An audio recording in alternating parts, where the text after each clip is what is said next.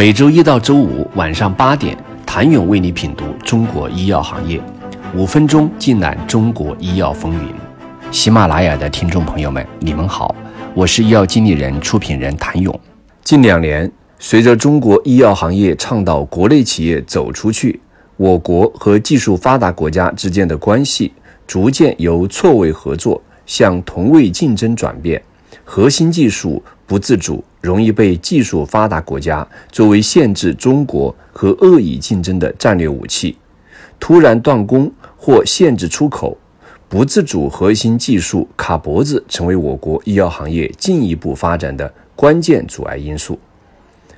卡脖子技术的稀缺性和高价值的特点是卡脖子困境的条件和原因。当稀缺同时高价值的技术被封锁，则构成卡脖子的局面。并且通常都可以总结成下述套话：我国的某项目研发起步较晚，技术链与产业链不健全，自主配套能力不足，某相关技术所需要的设备等的系统性自主设计制造能力严重不足。综上所述，短期内是难以突破的。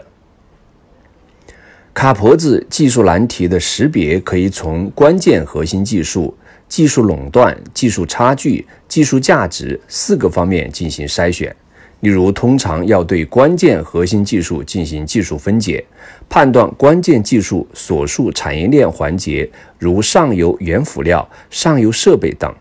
对于关键核心技术的依赖程度，目前有无替代方案，国内外技术差距、价值链的重要性。技术难度方面，国内国外有技术差距是行业共识，但是技术差距的程度上，究竟是没有完全掌握，还是有较大技术差距，还是难以短期突破的技术垄断，则个人的评估意见都不统一。引申到核心技术是否已经受到技术封锁，以及核心技术是否重要，决定了技术是短期攻克还是长期布局。通常已经面临技术封锁以及制约国家创新能力发展的重点产业中的重点技术，需要在较短的时间内集中力量攻克，这是短期攻克目标。目前并没有面临实质性封锁，在短期内也不是国家发展重点，但在较长的发展时期内具有重要作用的技术，需要提前布局。并做好长远发展准备，这是长期技术攻克目标。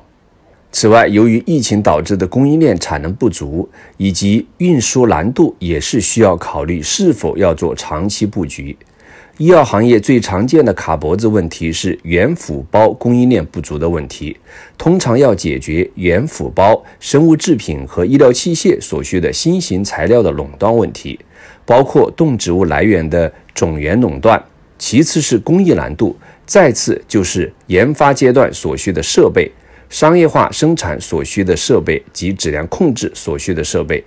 重点关注的是如何提高产能、降低成本。据工信部数据，在一百三十多种关键基础化工材料中，我国百分之三十二的品种为空白，百分之五十二的品种依赖进口。我国化工产业低端过剩、高端不足的结构性矛盾非常突出，化工行业总体仍处于产业链中低端水平。部分化工原料虽然已经国产化，但产品质量与进口产品差距较大，只能满足中低端需求，未能实现大规模工业化生产。化工原料的基础决定了我国原辅料的基础，没有原料打底，就谈不上制剂。以地区孕酮为例，地区孕酮是一种口服孕激素，可防止由雌激素引起的子宫内膜增生和癌变风险，用于治疗内源性孕酮不足引起的疾病，也可用于辅助生殖技术中的黄体支持。国内只有原研上市，国际上基本没有仿制药企业。归根到底，就是地区孕酮的合成有难度。直到二零二一年，我国才有扬州奥瑞特药业和西安国康瑞金制药分别备案的地区孕酮原料药。解决了原料药后，在菏泽医药助力下，二零二一年十二月，全国第一家地区孕酮片由奥瑞特药业按照新四类仿制药申报上市被受理。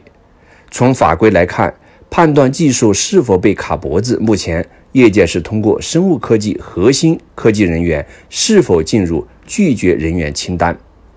生物科技公司是否被列入美国商务部的实体清单或未经核实清单？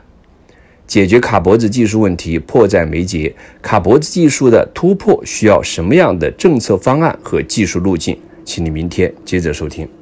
谢谢您的收听。想了解更多最新鲜的行业资讯、市场动态、政策分析，请扫描二维码或添加医药经理人微信公众号“医药经理人”。医药行业的新闻与资源中心，我是谭勇，明天见。